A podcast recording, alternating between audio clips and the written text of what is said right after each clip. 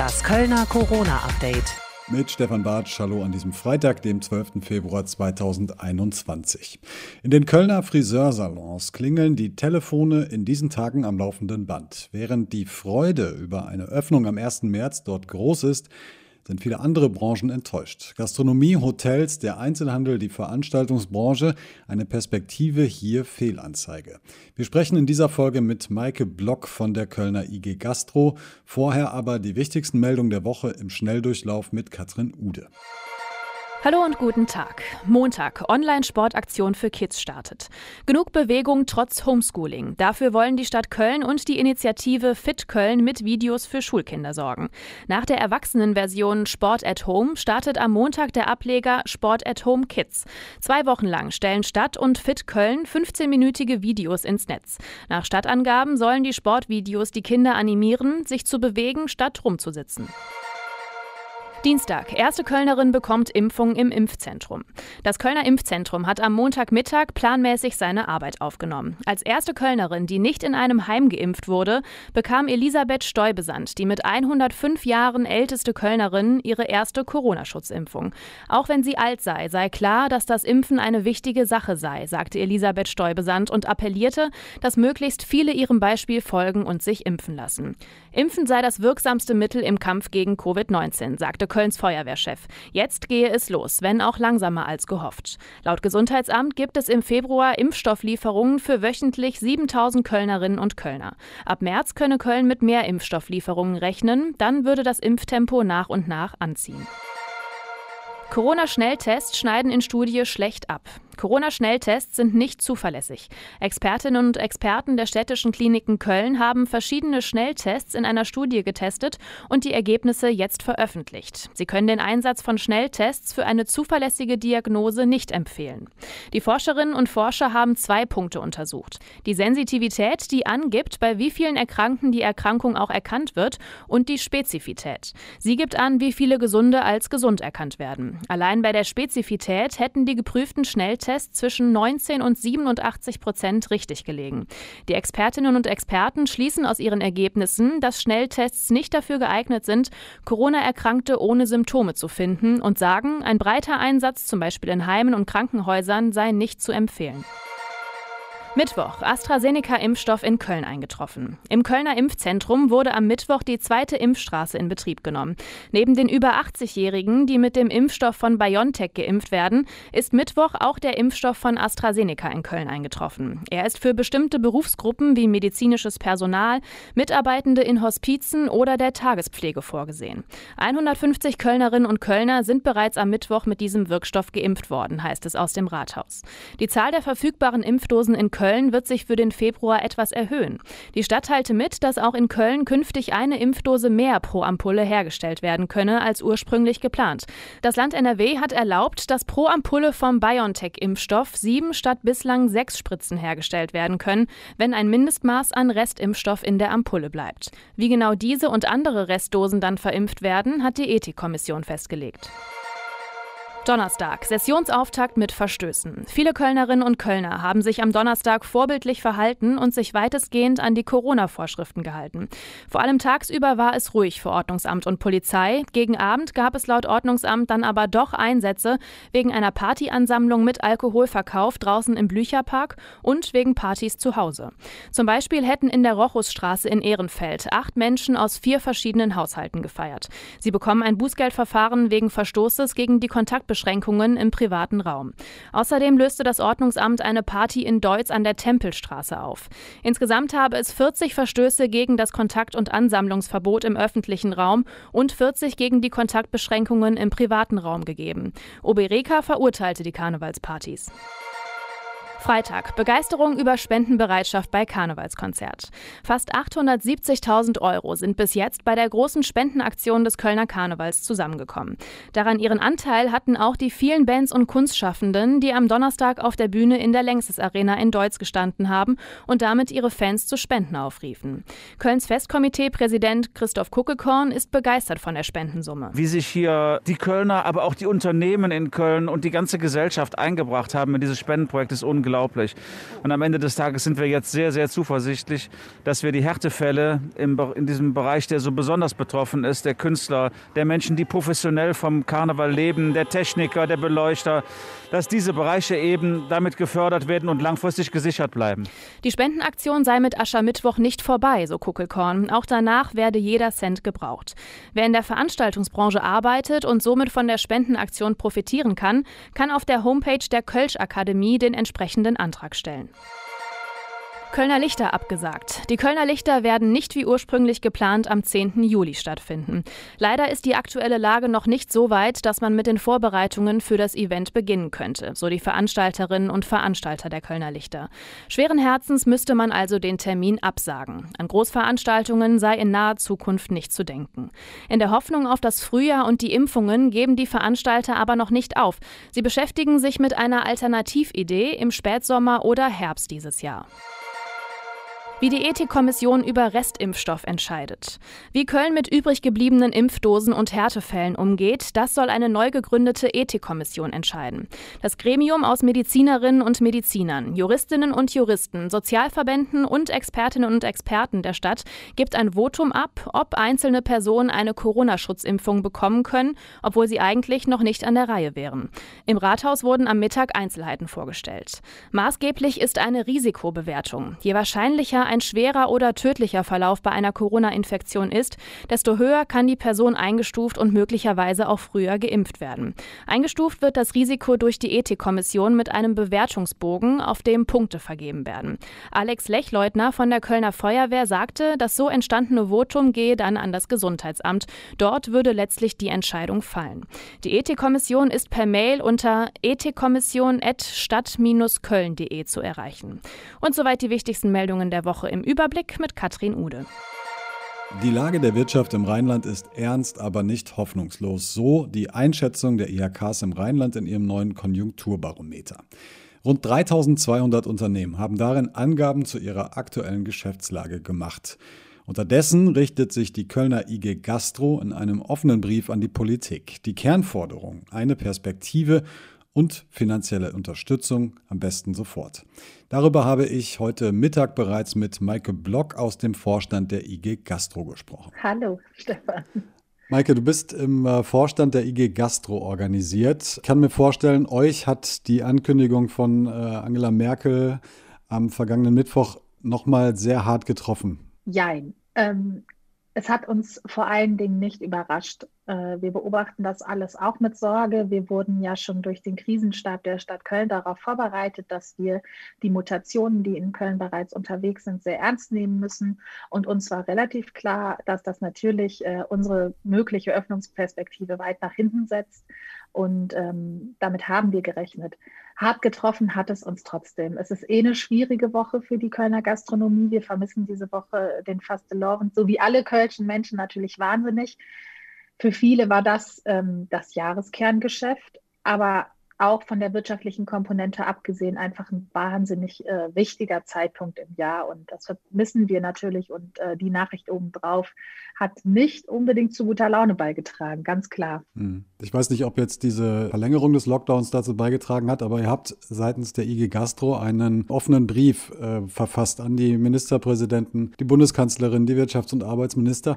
Was genau äh, fordert ihr? Uns geht es am Ende darum, ähm, darzustellen, wie ist die Situation aktuell in der Gastronomie. Und es gibt da einfach ein paar Missverständnisse. Auch in der Pressekonferenz ähm, der Bundeskanzlerin gab es da auf jeden Fall Dinge, denen wir halt widersprechen müssen. Also so wie Söder gesagt hat, es ist wunderbar, dass die Hilfen alle ausgezahlt wurden.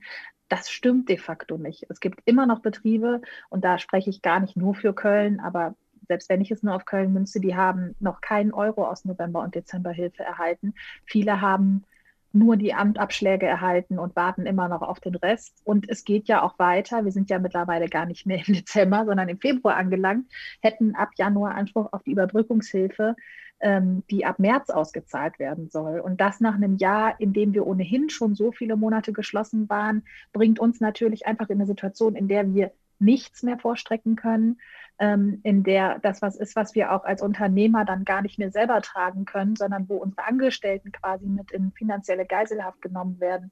Sei es dadurch, dass sie ewig lange jetzt in diesem Kurzarbeitgeld mit 60 Prozent ihres Gehaltes ohne Trinkgeld versauern oder auch einfach, dass sie warten müssen, bis solche Anträge durch sind. Und das ist eine Situation, die einfach jetzt nach der langen Zeit nicht mehr hinnehmbar ist. Hat in der Zwischenzeit schon jemand auf diesen offenen Brief reagiert? Natürlich nicht. Hm. Also ich, ich, muss tatsächlich sagen, es ist ganz beeindruckend. Ähm, wir haben mittlerweile, zumindest in der Stadtverwaltung, sind wir auch ein Hebel geworden. Also ich stelle ganz deutlich fest, äh, Menschen, ich will jetzt nicht sagen, dass sie Angst haben vor unseren Social-Media-Posts, aber ich glaube schon Respekt. Und wenn wir da etwas fordern von der Stadt, dann bekommen wir sehr schnell aus irgendeiner Ecke auf jeden Fall irgendeine Art von Antwort.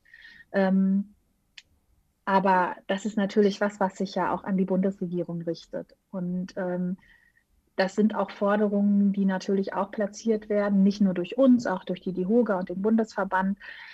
Aber uns geht es vor allen Dingen auch mit solchen Postings darum, wir haben eine total gute Reichweite, zum Beispiel auf Facebook, die ist wirklich unfassbar groß im organischen Bereich und wir versuchen natürlich auch einfach eine gewisse Awareness dazu für zu schaffen. Ähm, wir wollen halt nicht, dass die Leute irgendwie sagen, hey, das ist doch dieser überkompensierte äh, Wirtschaftszweig, die jetzt 75 Prozent erhalten haben, was haben die denn? Es ist einfach wahnsinnig wichtig, dass man in der Darstellung immer noch halt ähm, ja, ein bisschen authentisch bleibt und die Leute auch sehen, wie sieht es denn eigentlich so aus hinter den geschlossenen Türen. Mhm.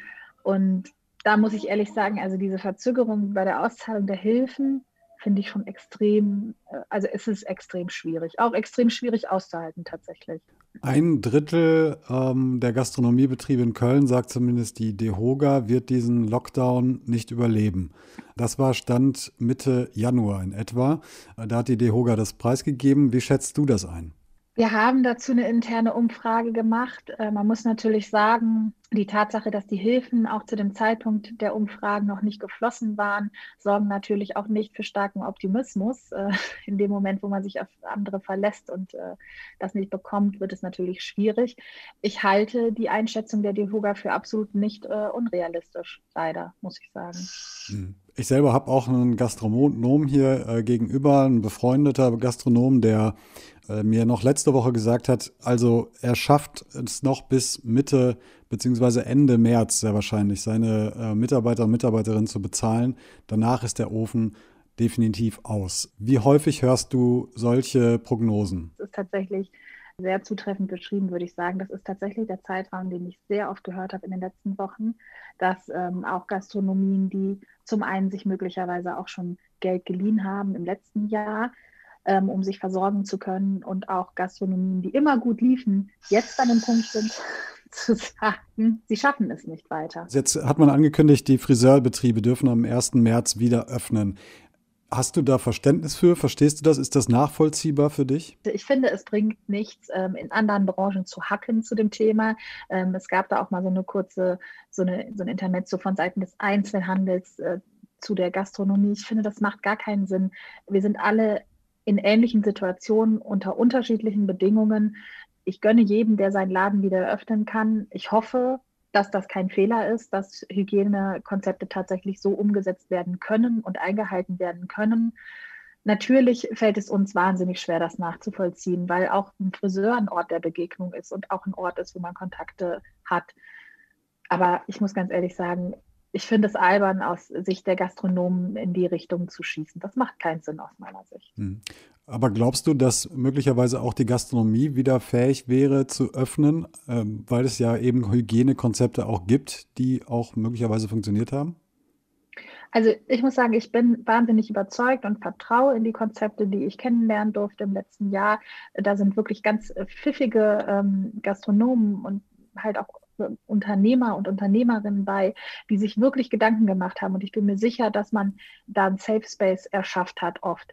Aber im Moment ist die Devise Kontakte reduzieren und da muss man einfach ganz klar sagen, in einer offenen Kneipe tut man das nicht. Und jetzt ist es ja sogar mittlerweile so, dass im privaten Raum die Kontaktbeschränkungen ausgeweitet wurden. Das ist wahnsinnig wichtig aus meiner Sicht, weil man kann definitiv in einer Kneipe mit einem guten Hygienekonzept sicherer mit fünf Mann sein Bier trinken, als man das zu Hause tut, ohne Maske, ohne Abstand, ohne Plexiglas, ohne Desinfektion. Aber letztendlich ist das alles gerade nicht angesagt und das muss man sagen, verstehen die Kölner Gastronomen und Gastronominnen auch sehr gut. Das heißt, euer Hauptfokus ist tatsächlich die finanzielle Unterstützung aus der Politik. Das ist im Moment der Hauptfokus, weil es einfach keine Öffnungsperspektive gibt. Und wir haben uns auch, auch in diesem Brief, den du vorhin erwähnt hast, dafür ausgesprochen, dass wir keine Öffnung übers Knie brechen wollen. Das war nämlich nach dem ähm, Szenario im März so, dass wir innerhalb von zwei Tagen ähm, plötzlich unter völlig neuen Gegebenheiten eröffnen sollten. Das wünschen wir uns nicht. Wir möchten tatsächlich eine Perspektive dafür haben. Wir möchten wissen, möglicherweise mit 14 Tagen, 10 Tagen Vorlauf, ihr werdet dann wieder öffnen können, bereitet euch darauf vor. Ein großer Faktor, der für uns tatsächlich ähm, immer präsenter wird, ist nämlich folgender. Wir konnten viele unserer Aushilfen nicht halten. Die werden nicht äh, weiterfinanziert durch irgendwelche Hilfen. Wir mussten viele Leute entlassen in dem Sinne.